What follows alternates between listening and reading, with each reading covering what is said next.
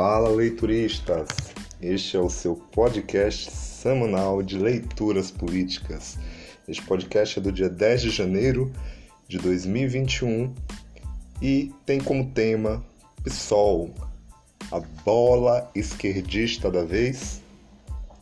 Antes de começar, eu quero dizer que este podcast é novo nestas plataformas e que você pode me acompanhar, caso queira, no meu Instagram, o RaimundoBMJR. Então, sem muitas enrolações, vamos lá.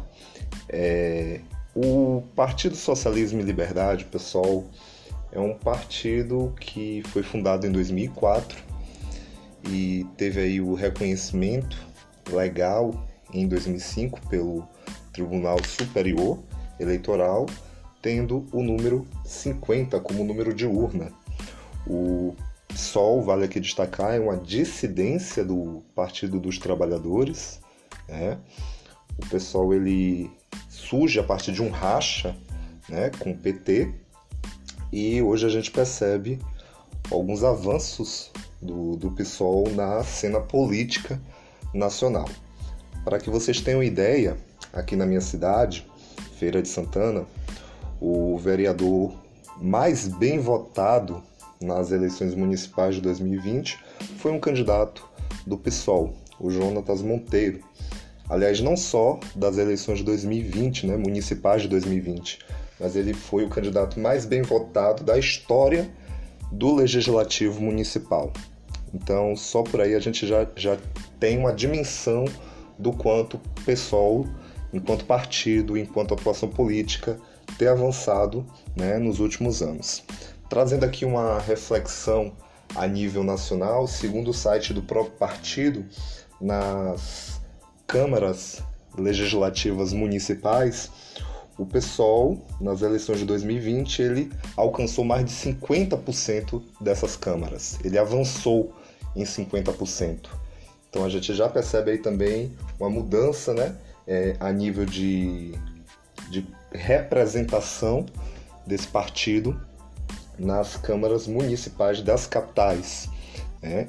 Ao contrário do PT, o PSOL fez um candidato, conseguiu né, eleger um candidato à prefeitura, né, conquistou uma prefeitura que foi a de Belém, capital do estado do Pará, e temos lá um candidato né, que foi também prefeito do PT, o Edmilson, né?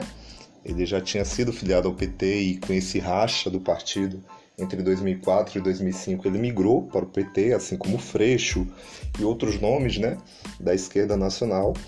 E a gente percebe que esses avanços têm aí implicado em sucesso para esse partido né, nos últimos anos. É, as pautas do PT são, são pautas consideradas atualmente retrógradas, né? São pautas meio que descontextualizadas, não, não consegue avançar sob determinadas conjunturas em determinados aspectos, ao contrário do PSOL que tem apresentado propostas aguerridas, né? Propostas como a legalização do aborto, a legalização da maconha, que são problemáticas, que são propostas, é, é, digamos que bem conflitivas, né, diante do, do cenário político do nosso país, mas que tem garantido aí né, o sucesso desse partido nas eleições a nível municipal e também nas assembleias legislativas e na Câmara Federal. É, e o pessoal, ao menos é, em sua atuação, tem demonstrado um discurso a nível de esquerda coerente, sistematizado, ao contrário do PT, que na, no final deste ano, né, de 2020 para início de 2021, anunciou a sua defesa da candidatura do Baleia Rossi para a presidência da Câmara Federal, né? um candidato do MDB, o MDB que destituiu, que causou toda aquela problemática culminando no impeachment da presidenta Dilma. Então, é, é, o PT tem perdido a coerência política e isso tem afetado sim nas suas, é, é, digamos que, frentes de, de posições políticas, né? Coisa que o pessoal atualmente tem se demonstrado mais coeso diante dessa conjuntura. Então a gente percebe esses avanços do PSOL enquanto partido progressista, né, a nível de esquerda, e o quanto ele tem conquistado aí vários eleitores e eleitoras por este país. Contudo, para finalizar aqui este podcast, eu quero destacar que, apesar desses avanços, o PSOL ele não tem a, a, nível de propostas uma concretização materializada. O que é que eu estou querendo dizer? Eu não estou dizendo aqui que o pessoal não tem propostas boas, não tem propostas é, é, coerentes, não é isso. O que eu estou querendo dizer é que por mais que as propostas do pessoal elas sejam boas, elas tenham ali uma execução, a gente não consegue perceber, né, muitas dessas propostas postas em práticas entende? Então, por exemplo, a, a vereadora Marielle, quando estava exercendo seu mandato, ela tinha propostas belíssimas, mas quantas propostas da Marielle avançou, né?